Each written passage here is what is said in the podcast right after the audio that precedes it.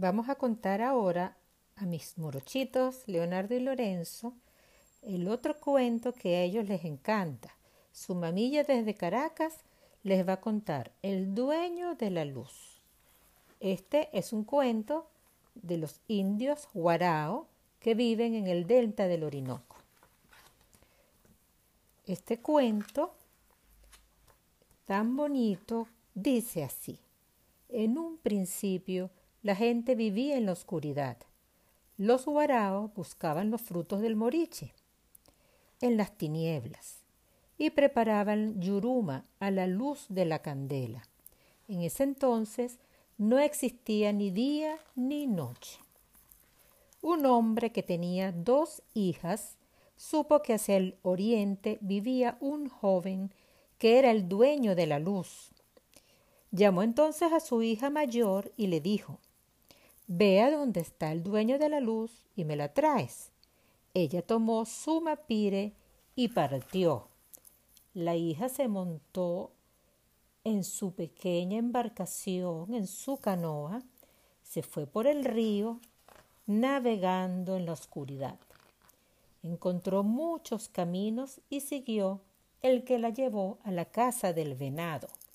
Allí conoció al venado y se entretuvo jugando con él. Luego regresó a donde su padre, pero no traía la luz.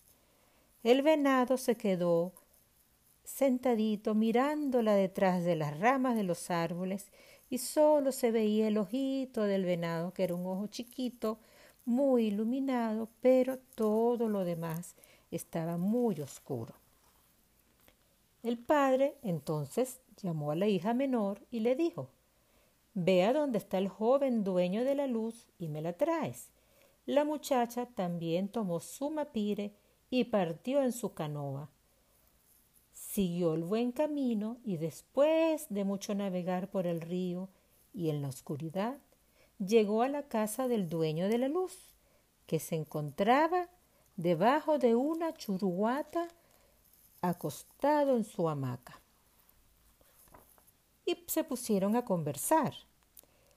La muchacha le dijo, vengo a conocerte, a estar contigo y a obtener la luz para mi padre.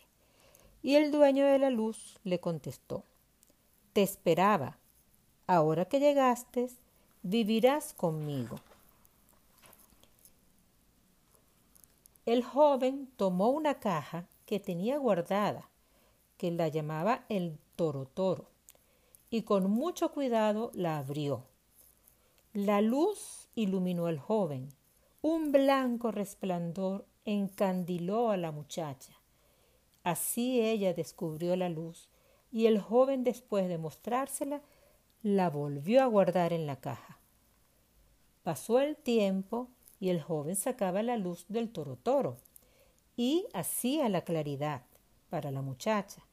Jugaban con la luz y se divertían y podían ver todo porque tenían mucha luz.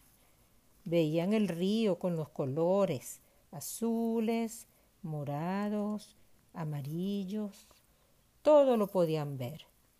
Por fin, la muchacha recordó que tenía que volver a su casa, a llevarle la luz a su padre, porque eso es lo que el padre le había pedido que ella fuera a buscar. El dueño de la luz se la regaló y le dijo, toma la luz, así podrás verlo todo.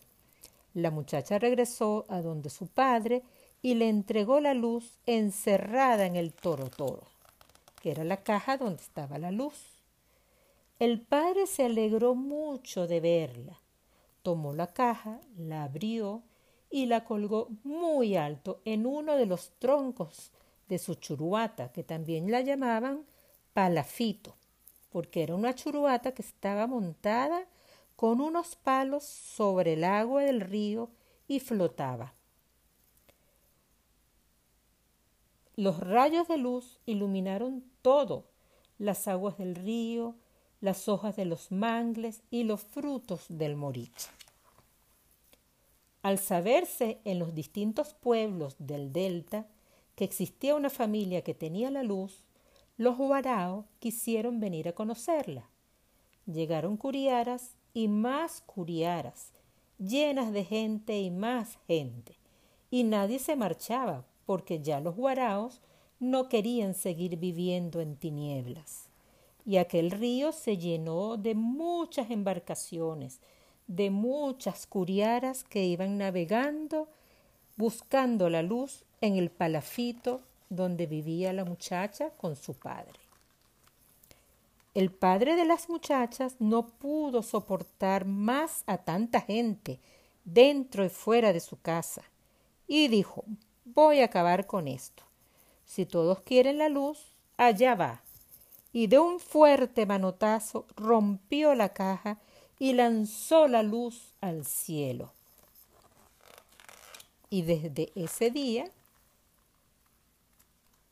había luz todo el tiempo. El cuerpo de la luz voló hacia oriente y la caja hacia occidente. Del cuerpo de la luz se hizo el sol y de la caja en que la guardaban, del toro toro, surgió la luna. De un lado quedó el sol y del otro lado quedó la luna. Y a partir de ese momento te tenían día y tenían noche. Pero como todavía llevaban la fuerza del brazo que los había lanzado, el sol y la luna marchaban muy rápido por el cielo. El día y la noche eran muy cortos y amanecía y oscurecía a cada rato. Entonces el padre le dijo a su hija menor, tráeme un morrocoy pequeño. Cuando el padre lo tuvo en sus manos, esperó a que el sol estuviera sobre su cabeza y se lo lanzó al sol diciéndole Toma este morrocoy. Es tuyo, te lo regalo. Espéralo.